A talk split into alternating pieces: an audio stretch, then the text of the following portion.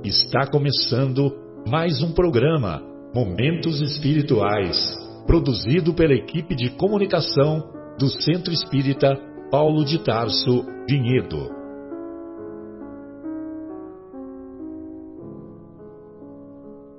Se guardas contigo o estigma do sofrimento, indagando pela solução dos velhos problemas do ser e da dor, se percebes a nuvem que prenuncia a tormenta e o vórtice traiçoeiro das ondas em que navegas, vem conosco, estudemos a rota de nossa multimilenar romagem no tempo, para sentirmos o calor da flama de nosso próprio espírito a palpitar e morredouro na eternidade, e acendendo o lume da esperança, perceberemos juntos em exaltação de alegria que Deus, o Pai de infinita bondade, nos traçou a divina destinação para além das estrelas.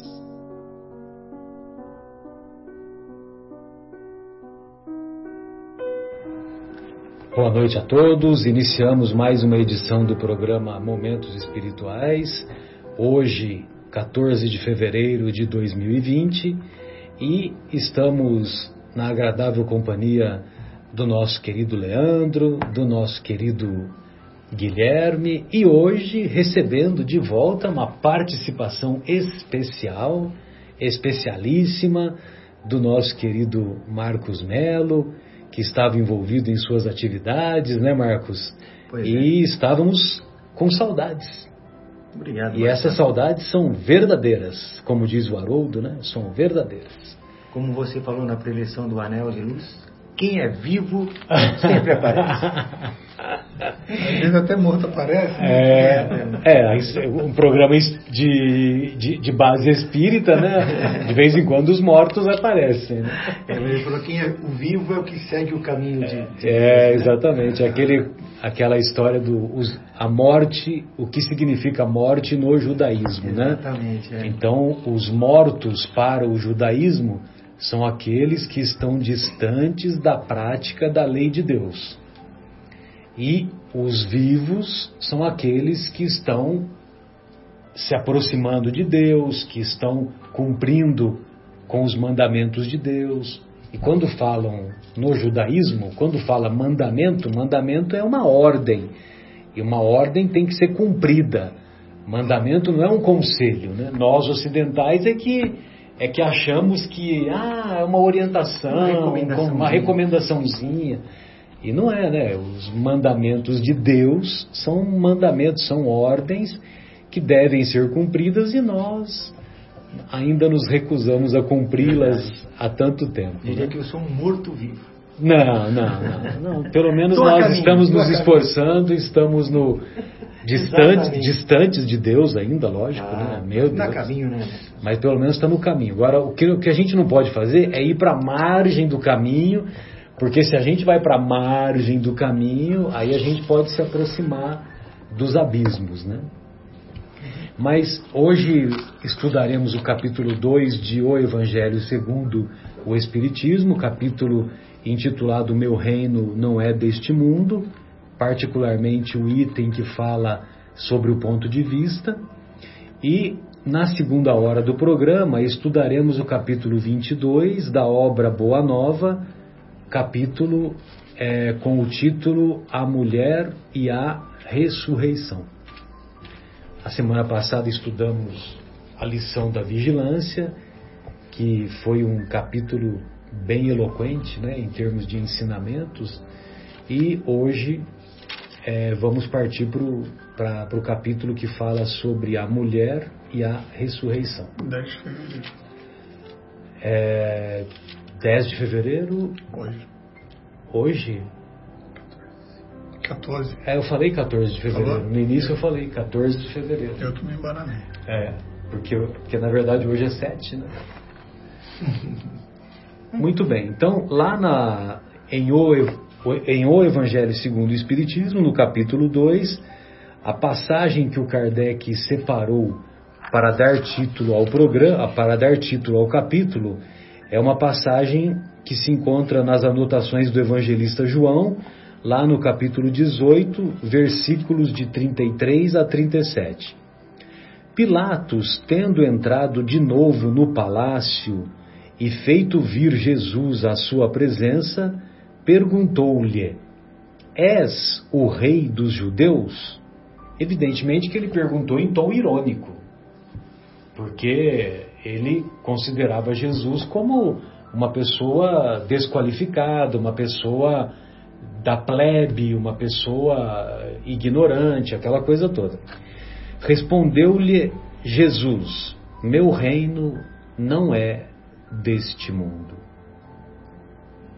Se o meu reino fosse deste mundo, a minha gente houvera combatido para impedir que eu caísse nas mãos dos judeus.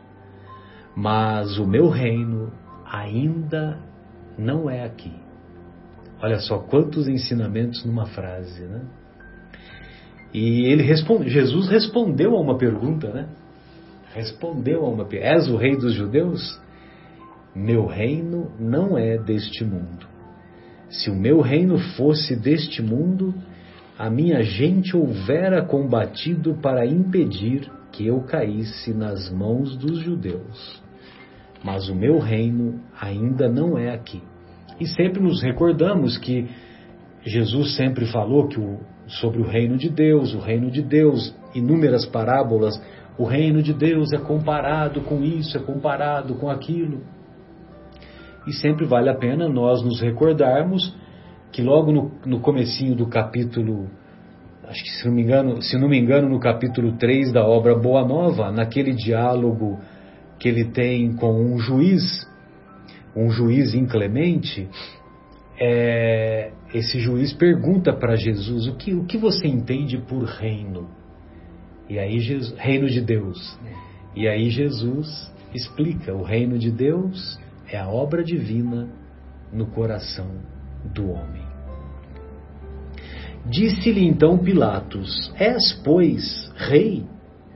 Jesus lhe respondeu: Tu o dizes, sou rei.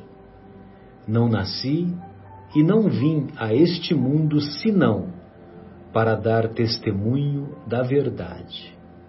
Aquele que pertence à verdade, escuta a minha voz. Aí na continuação, o Pilatos pergunta o que é a verdade. E aí, Jesus, como governador planetário, calou-se. É um silêncio eloquente, porque na verdade Pilatos estava diante da verdade. Todos nos recordamos que num determinado momento o Mestre nos ensina: Eu sou a verdade, o caminho e a vida. Alguns traduzem: Eu sou o caminho da verdade e da vida. Outros, Eu sou o caminho, a verdade e a vida. Ele fala: Ninguém vai ao Pai. Ninguém vai ao Pai senão por mim. Por mim. Ninguém vai ao Pai senão por mim. E é curioso isso. Pilatos não. acho que não estava preparado para receber essa resposta de o que é a verdade, o que é a verdade. Pilatos não iria entender. Sim, imagina. Imagina, mesmo porque ele nem tinha dimensão do ser que estava diante dele. Né? Curiosamente, algumas semanas atrás, eu acho que eu até coloquei lá no, no grupo uma, uma palestra de uma conferencista norte-rio-grandense chamada Sandra Borba. Ela é de Natal e é pelo menos essa palestra, que foi a única palestra que eu ouvi dela, é muito boa. E, e ela participou lá de um congresso espírita de João Pessoa. Foi agora em janeiro, faz umas três ou quatro semanas. E, inclusive, ela faz um comentário muito profundo sobre a tríade, o chamado, a conversão e o testemunho. Chamado, conversão e testemunho. E cita os exemplos clássicos de Paulo e de Madalena. Eles foram chamados, eles converteram-se, mudaram radicalmente a sua vida, o seu comportamento e deram o testemunho através da prática, através não da ortodoxia, mas da ortopraxia, que é a prática do caminho correto, né? a prática das virtudes uhum. e o despojamento das imperfeições. E, e a, essa Sandra Borba, ela faz um comentário brilhante, né? eu convido a todos é, depois a, a lerem, né? a, a ouvirem esse, esse belo relato. E num determinado momento, ela diz assim: se você não quer, se você se nega a evoluir, se você é teimoso e continua se afastando do caminho reto que conduz ao Pai, do caminho reto das virtudes, o problema é. Aí ela faz até uma brincadeira, sabe? Ela, ela passa assim, ela passa ela espera, questiona a plateia, né? O problema é seu. Então todo mundo fala, é, o problema é seu, ou seja, o problema é de cada um, né? Uhum. Só que ela diz que não. Ela diz que o problema é de Jesus, porque ela faz um comentário como se Jesus estivesse falando com cada um de nós, né? Então imagine assim, Jesus fala para cada um de nós: olha, se você não quer evoluir, se você vai continuar nessa sua teimosia, o problema é. Aí todo mundo fala seu, né? Mas aí Jesus está falando: o problema é meu. E eu assumi esse problema e eu não vou descansar enquanto todas as ovelhas estiverem no meu rebanho. Né? Porque ele não prometeu isso? Eu não vou desistir de você, né? Não vou desistir de você. Você não vale nada, como diz a canção, né? Eu não valho nada, mas, mas eu gosto de você.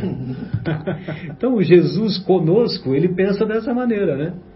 Como é que é que diz a música, Marcos? Você não vale nada, mas, mas eu gosto de você. É uma coisa assim, né? É isso mesmo. Um grupo calcinha, não sei o que lá, né? Como é que é o nome do, do grupo? Calcinha preta. Calcinha preta, acho que é. Acho que é isso. Acho que é isso daí. Você não vale nada, mas eu gosto de você. Então, é, é lógico, nós estamos falando brincando e, e é só para exemplificar. Mas não é que nós não valhamos nada. Nós temos muitas imperfeições, mas também os benfeitores espirituais, que são os mensageiros diretos do Mestre e que agem em nome do Mestre, não não medem esforços para estender sempre mãos generosas para que nós busquemos o aprisco, busquemos o curral das ovelhas que serão conduzidas finalmente pelo bom pastor. Eu sou o bom pastor. Conheço cada ovelha pelo nome. Oh. E ele conhece mesmo. Né? Para ser governador planetário, quantos terabytes ele tem no cérebro dele? Para acompanhar para acompanhar já pensou? Para acompanhar a folha corrida das reencarnações de cada um de nós né? Um ser que há 4 bilhões e meio atrás. Já era governador já, planetário? já montava planetas? Já montava planetas. Já criava né planetas? Imagina então nossa e o Chico. Quanto ah, a imensidão de um, de um espírito desse. Impressionante, não dá para dimensionar. Né? E, e o Chico, o Chico ainda confidencia numa determinada ocasião para o nosso querido Geraldinho que, com todo respeito, ele fala assim: olha, com todo respeito a nosso Senhor Jesus Cristo, Ele é o nosso Cristo planetário e não podemos dimensionar o seu valor, né? Uma vez que a sua grandeza é enorme. Mas, embora ele seja o Cristo planetário, ele não é o Cristo do sistema solar. Porque são vários Cristos que dirigem o sistema solar. Uhum. O sistema solar tem um Cristo que coordena os outros Cristos. E, o, e certamente a, a Via Láctea também tem o seu Cristo, Sim. que coordena os outros sistemas solares, os outros sistemas de tantas estrelas, né? Sim. De tantas constelações, vamos dizer assim. Então imagine, né? Imagine a, a dimensão disso, né? Ou seja, o agora eu não me lembro quem que quando foi lançado aquele telescópio é, é Hubble, Hubble, Hubble, telescópio Hubble, é, quando o telescópio chegou na altura de Saturno, tinha uma câmera, né? Aí esse alguém que estava acompanhando, é, por favor, vire em direção à Terra. Aí, virando em direção à Terra, o nosso planeta Terra é um ponto azul escuro na imensidão. Uhum. Azul escuro na imensidão. É um ponto. Tem uma, então o que, que somos nós? Uma, Por que tanto orgulho? É, tem né? uma foto de uma sonda, acho que é Viking, enfim, acho que deve ser a Viking. Ela passa por trás de dos anéis de Saturno, né? É, é uma Viking mesmo, é a Viking. Ela passa por trás dos anéis de Saturno e ela mira, ela vira mirando o planeta Terra lá no fundinho é um pontinho do nada, assim, E ele fala aqui é o planeta Terra. Marcos, eu não sei se eu não sei, é, eu conheci, eu me lembro da história que foi contada, que, que seria quando foi lançado o telescópio Hubble, né, através de um satélite e tal. Mas eu não sei, é, pode ser que eu esteja enganado e pode é, ser que o nome seja. Se não me engano, é. é seja Viking, mas aí eu também não, não ela, vou te. Ela foi passando por planeta por planeta, é. né? Ela fez todo uma. Agora, pode ser que essa sonda que você está se referindo tenha feito a mesma experiência Sim, depois do, do Hubble, mas. Eu só sei que o, a, a, experiência foi essa, né, que é o mais não, importante. mas é mesmo, é, um, é um pontinho azul, né? É, um pontinho azul no universo. E eu, eu, vi um vídeo, assim, até em uma das aulas, alguns anos atrás, eu passei para a sala, que mostrava os planetas, não sei se você já viu, tem na internet. É o, é o planeta Terra, começa pela grandeza do planeta Terra, grande, assim, um planetinho, planeta, e aí vem o maior que ele, ele vai ficando pequeno, que é, acho que é Vênus, enfim, aí vem vem Mercúrio, que é gigante, e ele vai, aí vai passando aqueles planetas e ele vai ficando pequenininho, ele passa a ser um pixel. Aí vem o Sol, e todos vão ficando pequenininho, o Sol maior, só que vem um maior que o Sol, o Sol vai ficando pequenininho, todos vão sumindo, você já não vê aqueles planetas do Sistema Solar. Aí vem um tão gigante que você já não vê mais o Sol, e assim por diante. Você vê a imensidão né? E das coisas. Isso são os, os conhecidos. Esses são os conhecidos é. que o Hubble mapeou. Esse maior, inclusive, o que me chamou a atenção, que eu lembro desse Alcione, vídeo. Se não me engano. É, eu acho que é esse, né? Você, num avião a 400 ou 500 km por hora, levaria 1024 anos para dar a volta ah, na circunferência do, daquele astro inteiro. Imagina, né? 1024 anos para contornar ele na, na, na, na é, que coisa, né? Impressionante. Né? Impressionante, é um universo ainda. E tudo funciona direitinho. Né? E tudo funciona direitinho. E tudo funciona direitinho. Tem gente que não acredita em Deus. É. É, nós respeitamos, né? E Deus também Deus é um pai tão generoso que permite que seus filhos dele duvidem. né? Uhum. Bem, agora vamos entrar um pouquinho aqui no, no comentário do Kardec, que o, o Kardec faz um comentário muito legal a respeito do ponto de vista, né? É, lá no item 5.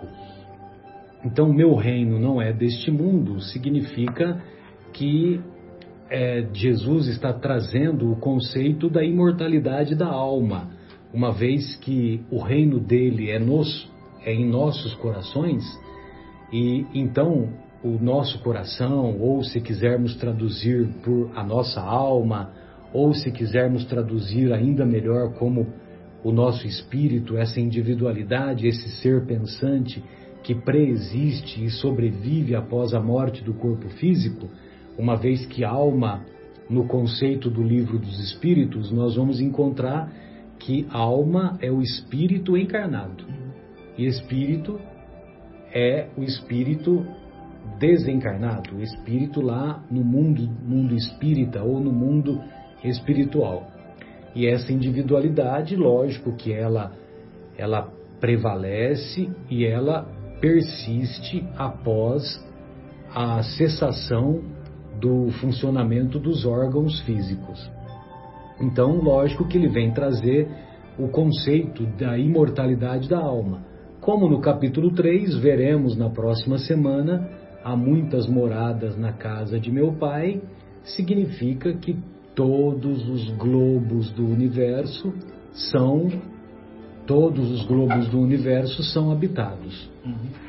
Aí o Kardec diz assim: a ideia clara e precisa que se faça da vida futura proporciona inabalável fé no porvir, fé que acarreta enormes consequências sobre a moralização dos homens, porque muda completamente o ponto de vista sob o qual encaram eles a vida terrena. Ou seja, para quem acha que a vida é uma só, evidentemente que diante dos desafios que a vida a todos nos propõe, se é um desafio é, muito intenso, uma dor muito intensa, uma doença incurável, um ente querido que, que em tenra idade é, se afastou da nossa convivência, ou uma, uma, uma vida material que estava, vamos dizer assim, numa situação estável e que, e que houve uma falência da, da, da vida financeira, por exemplo. Então, se a vida fosse uma existência só, para que, que eu vou ficar sofrendo tanto? Para que, que eu vou ficar sofrendo tanto? Então, é mais fácil você caminhar para o suicídio. Então, nós compreendemos essa visão de quem, embora consideremos que a visão é equivocada, mas nós compreendemos que, que é mais fácil você partir para esse caminho, você fugir dos desafios que a vida a todos nos propõe. Mas, uma vez que nós temos o conceito da imortalidade da alma, que temos várias experiências, então, evidentemente que isso, que os desafios que a vida nos propõe, constituem oportunidades valiosas de aprendizado, de evolução, que vão nos servir de fortalecimento moral e de desenvolvimento intelectual. Ou seja, nós vamos exercitar a inteligência e as nossas forças morais para superar aqueles desafios. Aí sim tem um sentido na vida. Então, aí nós, aí a fé no futuro tem um sentido. Eu até gostaria de, de pedir para você, Guilherme, se você acha aí a, a questão que fala sobre a felicidade, eu acho que é 922. Mas dá uma checadinha, porque às, ve às vezes, às vezes, eu me engano. Né? Não, que eu me, não que eu me ache, mas eu Ah, me, me tenho certeza. Né? Lógico, nós estamos brincando. E, e faz, e ele faz um comentário muito legal sobre a, sobre a, a felicidade. Qual o conceito de felicidade relativa, né? Dá uma, Isso. É isso mesmo. então vamos lá, o, vamos lá, É, Leandro, por favor. A felicidade terrestre é relativa à posição de cada um. O que basta para a felicidade de um constitui a desgraça de outro. Haverá, contudo, alguma soma de felicidade comum a todos os homens? Aí a resposta. Os benfeitores respondem sim. Só que eles não falam só sim, né? Eles, Não, eles acrescentam, Eles né? têm um comentário. Eles têm um comentário, porque eles são benfeitores espirituais, eles são espíritos de alta hierarquia. Exatamente. Eles não vão falar só sim ou não, né? Exato. Como nós falaríamos, né? Nós falaríamos sim. Sim. Com relação à vida material, é a posse do necessário. A posse do necessário. Com relação à vida moral, a consciência tranquila e a fé no futuro. A consciência tranquila e a fé no futuro. Olha só, como que o Kardec, como que ele ele entrelaça, né, os, as coisas, né? Se nós temos a consciência tranquila, fala a verdade, você não é um estado de, de felicidade real? Com certeza.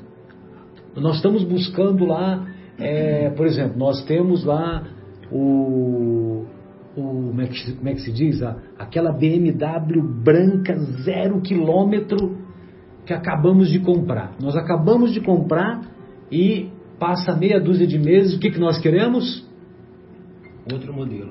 Um outro, um outro modelo, um azul, que é do. Que o o Guilherme já está me corrigindo aqui, que ele, a preferência dele é azul, né?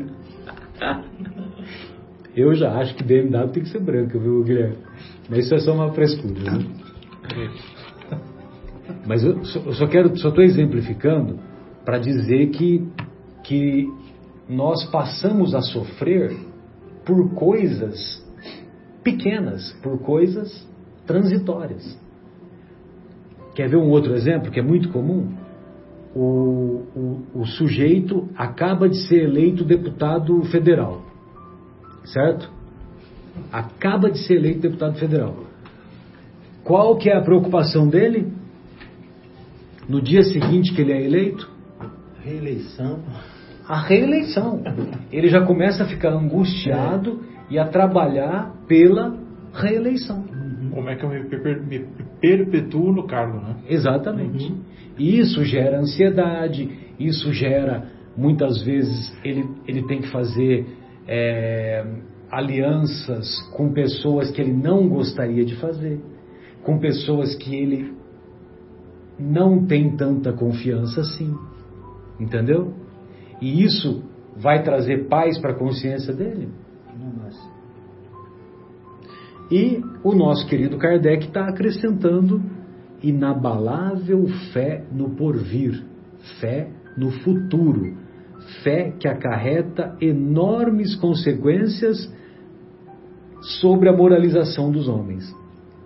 Aí ele continua: para quem se coloca pelo pensamento na vida espiritual, que é indefinida, a vida corpórea se torna simples passagem, breve estada num país ingrato. Olha, breve está. Breve estada Num num- país. ou estadia, né? Sim. Num país ingrato, né? É uma, uma noite mal dormida, né? Você pegou um hotel de beira de estrada, fez uma viagem, vamos dizer assim, uma viagem cansativa e ainda chegou lá, pegou pegou uma estadia que era disponível, né? Que às vezes o nosso querido Guilherme, ele me conta que ele fica numas estadias que depois dá dor nas costas dele, né? E então é uma noite mal dormida. Agora, olha só o detalhe. O, o que ele diz assim, ó, para quem se coloca pelo pensamento na vida espiritual.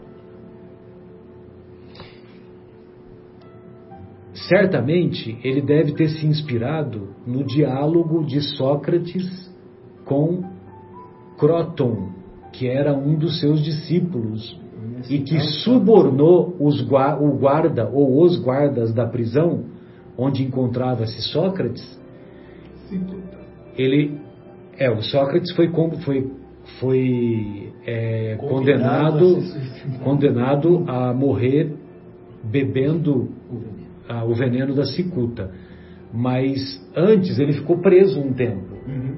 e na prisão os os amigos, os discípulos dele fizeram de tudo para tirá-lo da cadeia. E foi um julgamento extremamente injusto, foi um julgamento, é, nem precisamos entrar em detalhes, mas é, 72 juízes julgaram Sócrates. Alguém sabe o nome de um deles? Não ficou registrado para a história. Só que Sócrates não tem sobrenome. Hoje nós valorizamos muito o sobrenome, ainda valorizamos muito, né? É, não é Sócrates, né? De Simone Cesário, né? Estou falando meu sobrenome, né? É, Sócrates. Mas ficou, né? Quem ficou na história? Sócrates, que sofreu uma injustiça, ou os que o condenaram? Quem ficou para a história, marcado, foi Sócrates. E o, o Croton foi lá e falou para o Sócrates: Mestre, não queremos que você fique preso. Nós, essa noite, você será libertado. Os guardas esquecerão, entre aspas, a, as portas da prisão destrancadas e você vai se ver livre. E nós levaremos você para lugares distantes daqui, daqui de Atenas. Aí o Sócrates diz para ele: Que mau discípulo você é, Croton. Como eu vou falar, ensinar sobre a honradez amanhã, tendo saído da prisão através de meio de um meio ilícito, através de um meio de suborno, de um meio de desonestidade. Como que eu vou falar sobre honestidade se eu usei de honestidade para sair da prisão? Mas, mestre, você está aqui. E é aí que eu quero entrar, né? Você está aqui sozinho entre quatro paredes. Eu, sozinho, entre quatro paredes. Onde vai meu pensamento, lá vou eu. Onde está meu pensamento, lá estou eu. O que, que, que, que o Kardec fala? Para quem se coloca pelo pensamento na vida espiritual, que é indefinida, a vida corpórea se torna simples passagem, breve estada num país ingrato.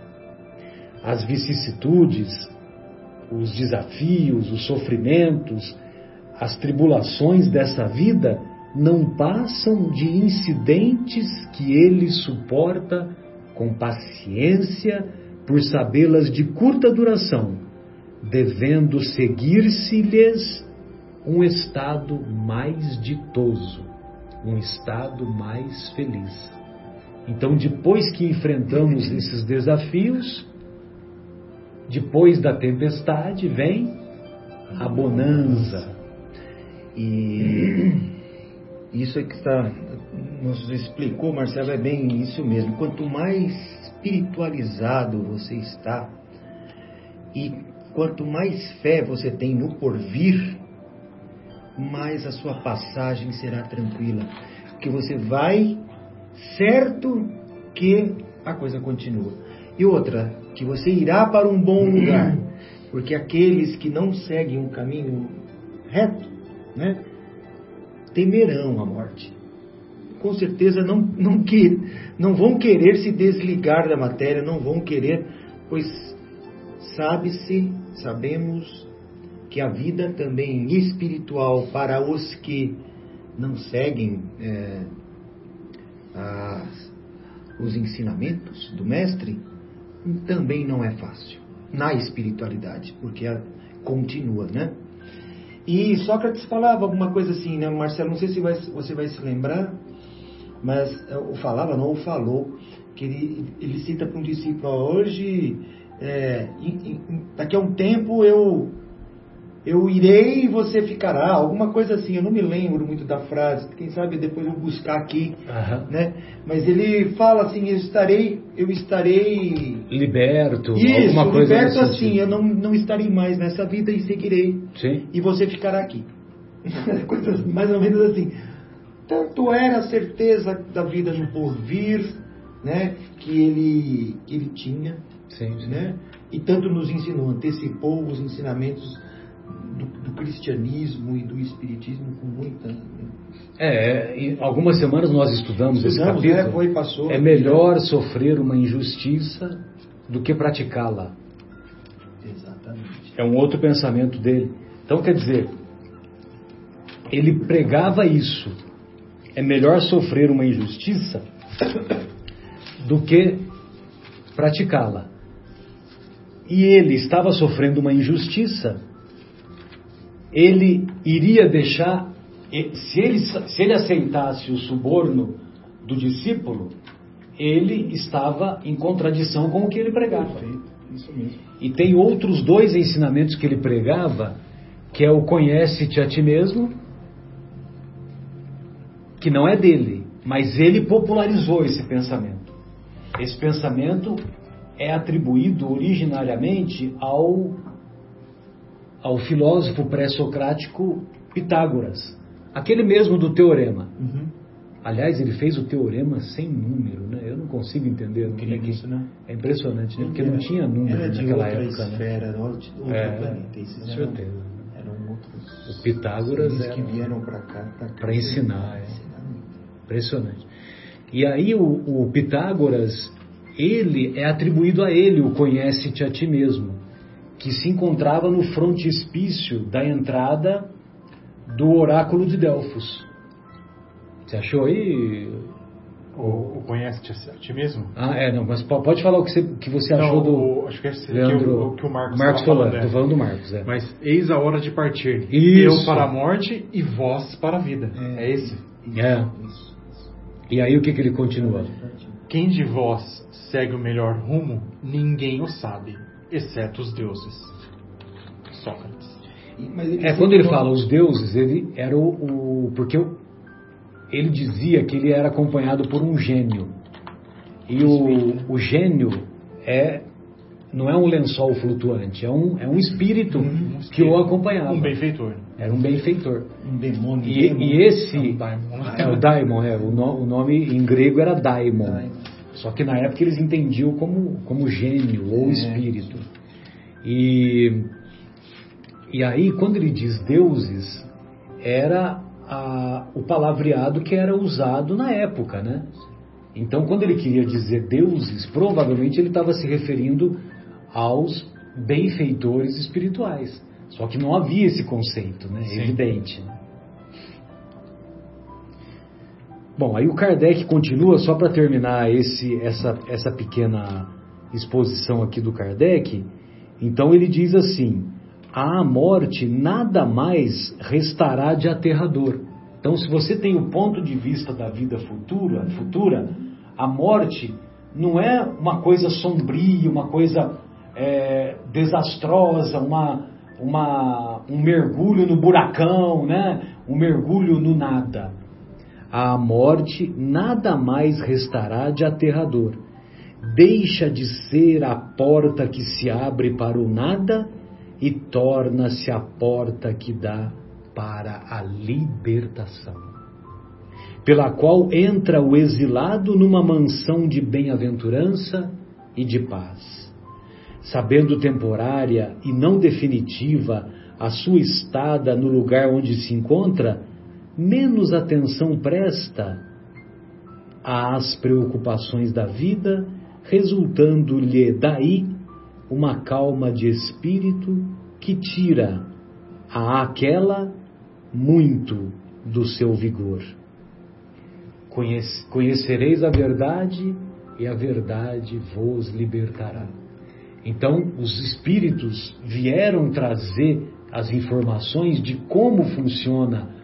a vida no mundo espiritual. E de posse desse conhecimento, nós nos libertamos. Exatamente. Eu achei um trecho aqui ó, que, que fala: é, assim, a maior desgraça que pode acontecer a um homem é a de ir para o outro mundo com uma alma carregada de culpas. Aí ele cita né, os discípulos dele: Tu vês, Cálifes, que nem tu, nem Polos, nem Geórgias poderíeis provar que se deve seguir, seguir outra vida que nos seja mais útil quando formos para lá. De tantas opiniões diversas, a única que permanece inabalável é a de que mais vale sofrer que cometer uma injustiça, e que antes de tudo devemos aplicar-nos, não aparecer, mas ser um homem de bem. Não demonstrar, mas ser realmente um homem de bem. É isso aí, né? Que é o. Você ele estava indo na prisão, estava é, preso. É, o, de, o, demonstrar é assim, né? Olha, o. Olha, Marcos, eu sou uma. É, que nós falamos lá hoje, né?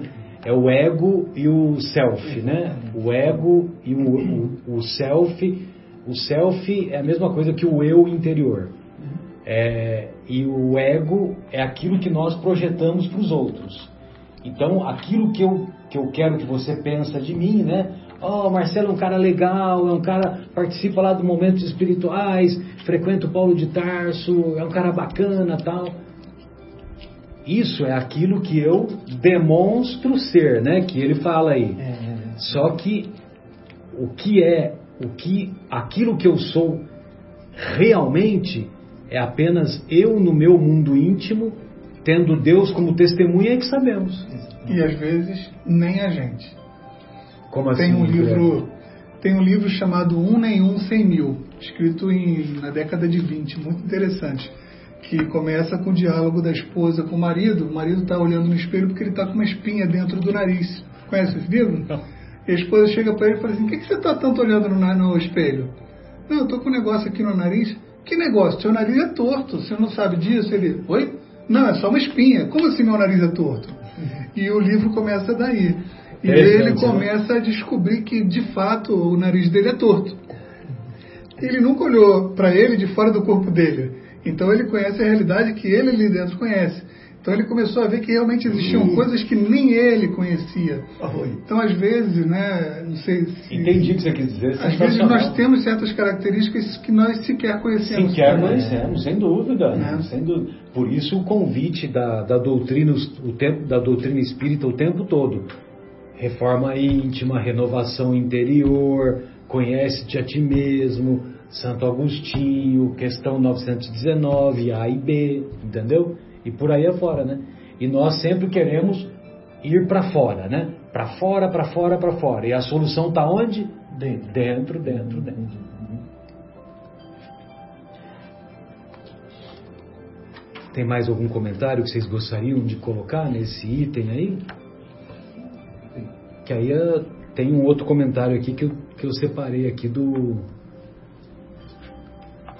do, da obra Vivendo o Evangelho e eu até gostaria de pedir para o nosso querido Leandro ler, que é o, a mensagem 21, Leandro. Está na página 60 da obra Vivendo o Evangelho, parte 1. Vivendo o Evangelho. A mensagem é intitulada Ponto, Ponto de, vista. de Vista. Isso aí, vamos lá. Vamos lá. A ofensa machuca, mas observe: vingança dificulta, perdão facilita.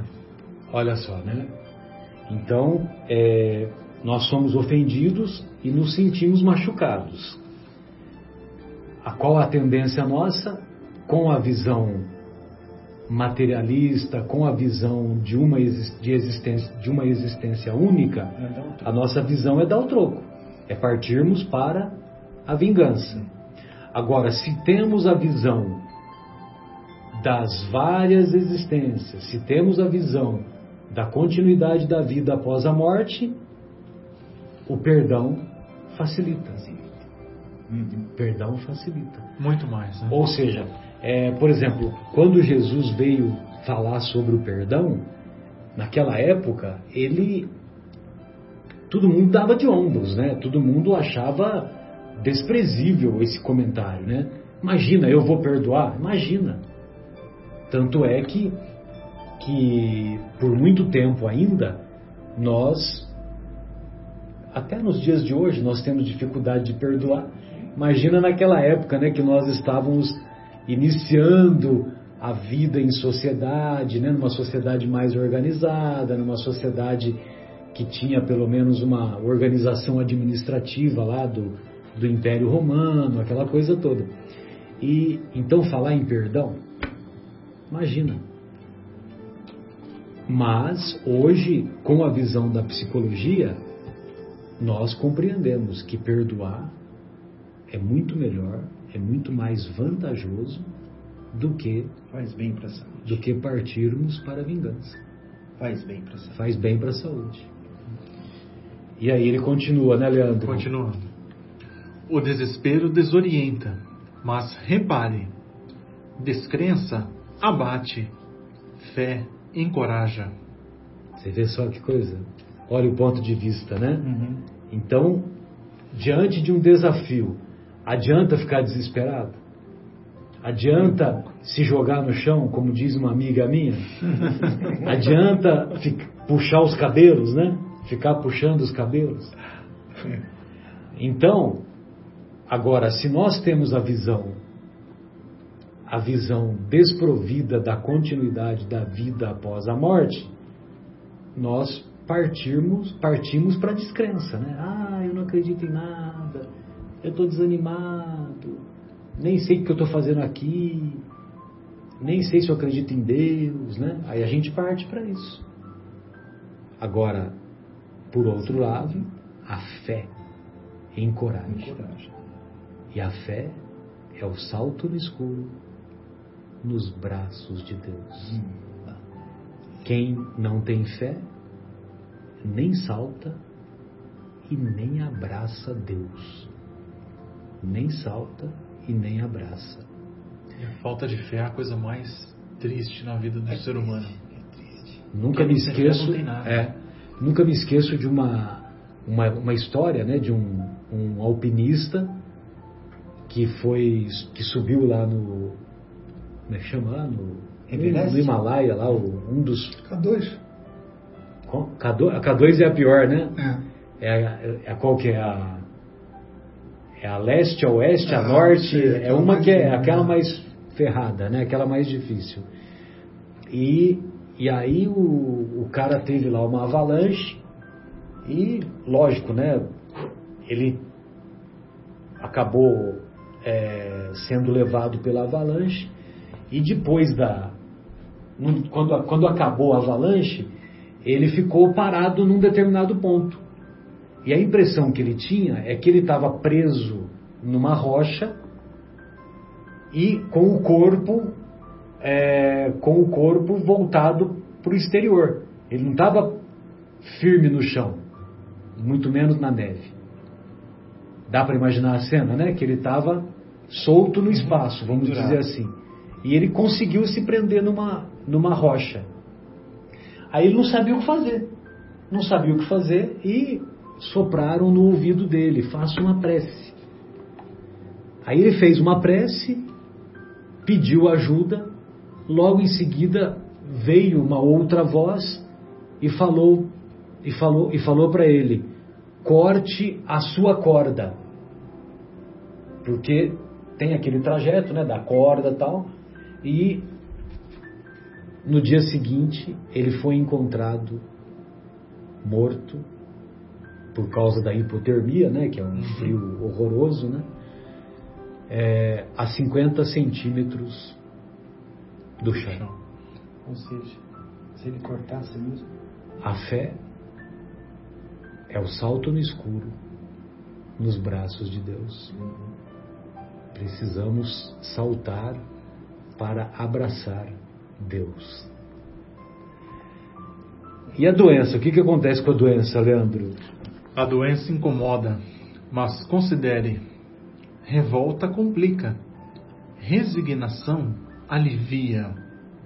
Os pacientes que se revoltam são os de mais dificuldade que a gente encontra para tratar e com piores resultados.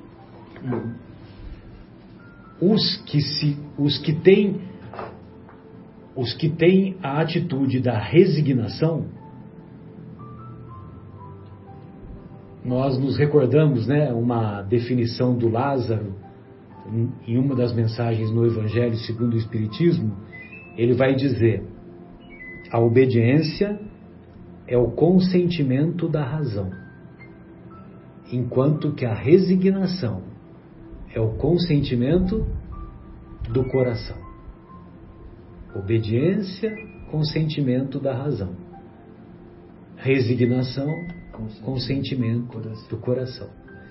Então, quando ele diz é, quando ele diz da, da resignação, ou melhor, como eu estava dizendo, os, os pacientes que são resignados, mesmo diante de doenças mais graves, mesmo diante de, eu vou exemplificar com aquilo que eu trabalho, que é o, principalmente o câncer de mama, o câncer ginecológico, as pacientes que são resignadas, que não caminham para o lado da revolta, que, que se sujeitam a, ao tratamento, não interessa se é quimioterapia, se é cirurgia de quatro horas, de seis horas, de oito horas, não interessa. Elas, mesmo, de, mesmo diante de tumores mais agressivos, os resultados são melhores.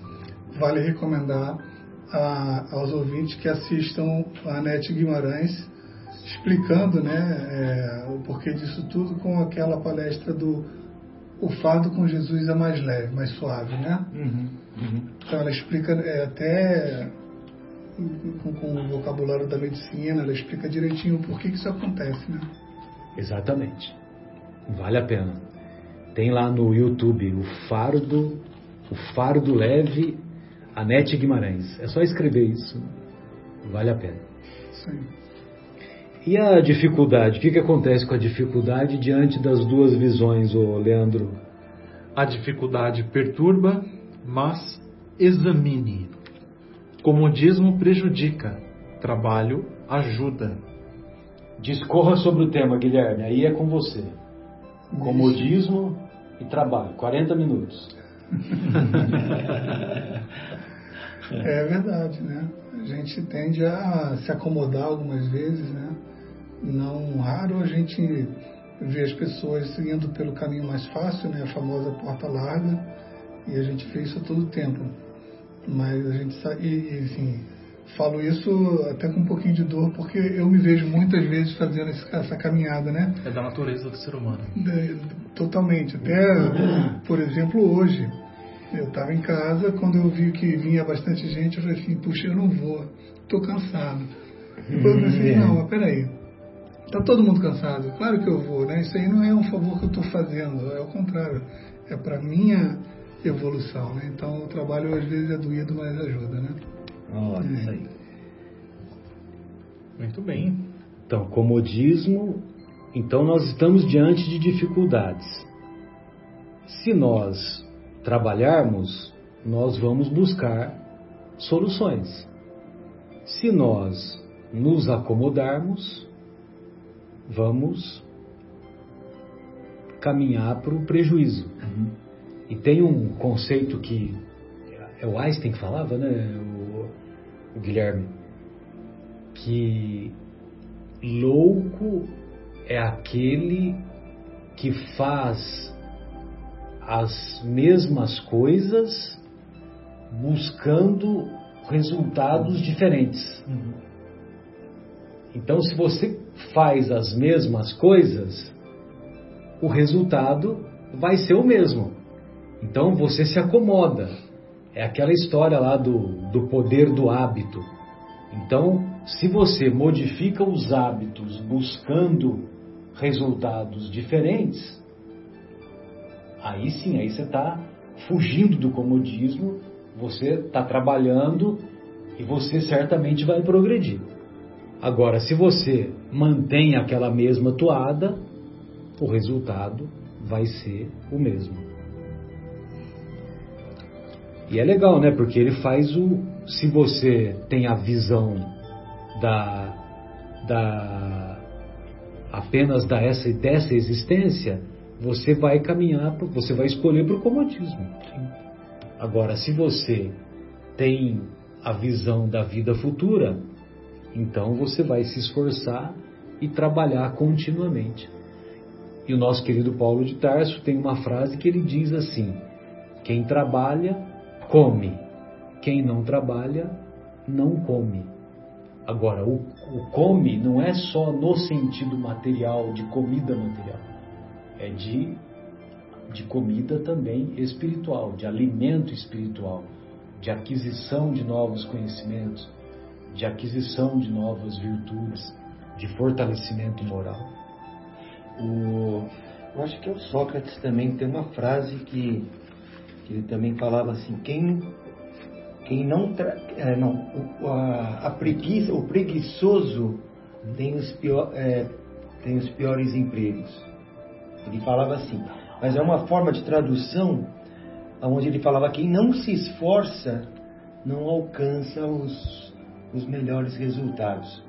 Então, ele quis dizer dessa forma. Muito interessante. Sócrates falava algo assim.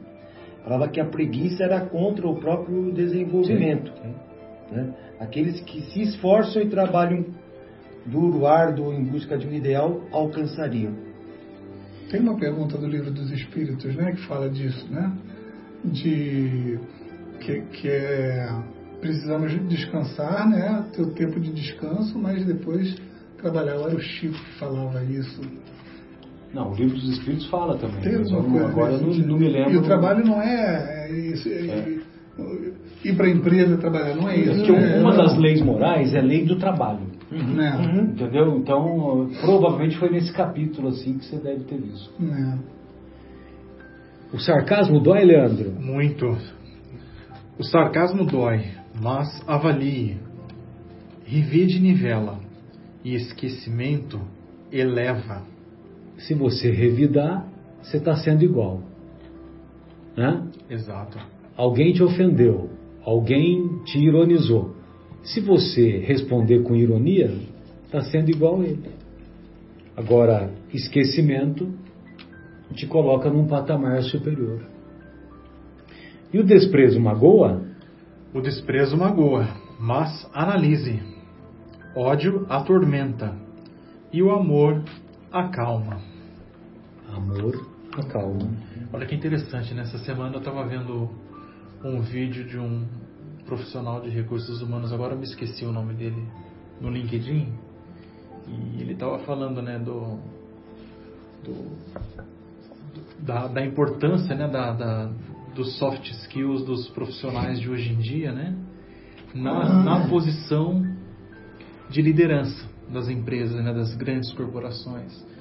E ele estava dizendo o seguinte, que o gestor hoje, o, o gerente, o diretor, o líder da, né, das grandes corporações que tem maior ascendência sobre suas equipes, aquele que tem a, maior, maior poder de liderança, né, liderança boa, vamos falar assim, sobre suas equipes, é aquele que consegue fazer com que o seu liderado é, possa perdoar as, as, as brigas ou as dificuldades, as inimizades ou as desavenças que eles têm com os outros departamentos da empresa. Que maravilha, hein? A, a colocação do perdão é, na, nas empresas. Ele que pro, o, o, líder que promove isso, Sim. ele está na frente. Ah, você deve estar vendo isso, né, Guilherme, com frequência, né? Esse, esse particularmente não, mas tem até aquela máxima, né, que nós somos contratados pelas, pelas nossas qualidades técnicas, né, que estão no nosso currículo, geralmente somos demitidos pelas nossas atitudes não adequadas, né? Que na hora da entrevista não aparece, mas depois quando a gente está ali, a coisa acontece e a gente acaba sendo demitido. Uhum. Mas legal, essa daí eu não conhecia. É, eu, eu, vi essa semana, eu até devia ter salvado em algum lugar esse, esse vídeo, foi muito legal. E é importante expor seu ponto de vista, ou Leandro? É importante expor seu ponto de vista a respeito da vida, exaltando os ensinamentos do Evangelho, mas suas atitudes é que vão revelar se você realmente está com Jesus. Pregue o Evangelho o tempo todo.